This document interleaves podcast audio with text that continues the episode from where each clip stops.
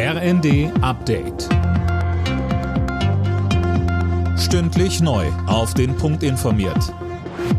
Ich bin Dirk Jostes. Guten Tag.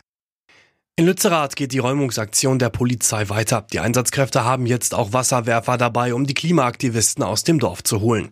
Eileen Schallorn, die Aktivisten machen der Polizei ja schwere Vorwürfe. Ja, wie Luisa Neubauer von Fridays for Future sagte, ging die Räumung in der Nacht unter widrigen Umständen weiter. Menschen seien im Dunkeln und bei starken Böen unter anderem aus Baumhäusern geholt worden. Die Polizei habe absichtlich Panik bei den Aktivistinnen und Aktivisten geschürt und die Presse davon abgehalten, das zu dokumentieren, so Neubauers Kritik. Der zuständige Polizeichef Weinsbach sagte dagegen, seine Leute gehen ruhig und besonnen vor. Mehr als 700.000 Wohnungen haben in Deutschland Ende vergangenen Jahres gefehlt. Das zeigt eine Studie, die heute vorgestellt wurde. Unter anderem der Deutsche Mieterbund fordert jetzt ein 50 Milliarden Euro Sondervermögen für den sozialen Wohnungsbau. Für 2023 steht die deutsche Reisebranche nach Corona vor weiteren Herausforderungen.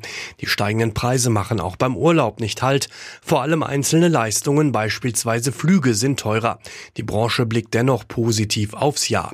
Thorsten Schäfer vom Deutschen Reiseverband sagte uns. Wir sind vorsichtig optimistisch, dass wir auch so langsam wieder an die Vor-Corona-Stände wieder rankommen beim Umsatz und bei den Besucherzahlen. Wir sehen ein deutliches Interesse schon seit dem vergangenen Sommer und das zeichnet sich auch für dieses Jahr ab. Also wir sind vorsichtig optimistisch, dass das ein gutes Reisejahr 2023 wird. Die deutsche Model-Ikone Tatjana Partitz ist tot. Sie starb im Alter von 56 Jahren an den Folgen einer Brustkrebserkrankung. Partitz gehörte in den 90er Jahren zu den berühmtesten Models der Welt. Sie war unter anderem auch im Musikvideo zu George Michaels Welthit Freedom zu sehen. Alle Nachrichten auf rnd.de